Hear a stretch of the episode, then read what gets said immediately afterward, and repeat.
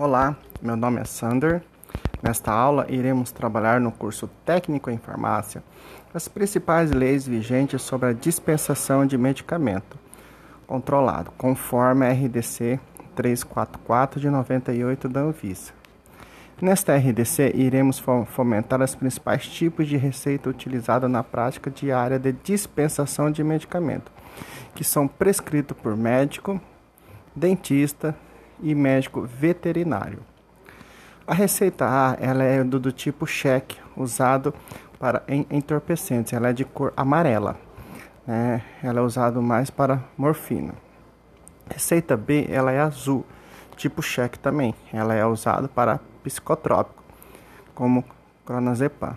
E a C1 é uma receita mais comum, vamos dizer assim, que ela é duas vias, né, de uso de medicamento controlado. O medicamento mais comum prescrito é o topiramato né, nessa receita. Receita C2, também cor branca, né, ela está, no caso dessa receita, né, ela é parecido com a C1, mas ela vem com termo de, de, de ciência, né, de, dos efeitos colaterais do medicamento. Ele é usado para prescrição de isotretionina.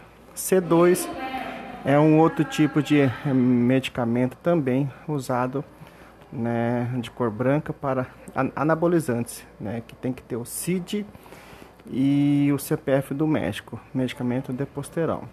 Né. Fomentar as boas práticas de dispensação de medicamento no dia a dia do balcão da farmácia, isso é essencial para que nós possamos né, de acordo com o dia a dia, instruir a, a vocês, alunos, como de uma forma prática e simples a interpretação das, das receitas, né, que lá são emitidas pelos, pelos médicos, para que possamos fazer uma boa dispensação com qualidade e eficiência.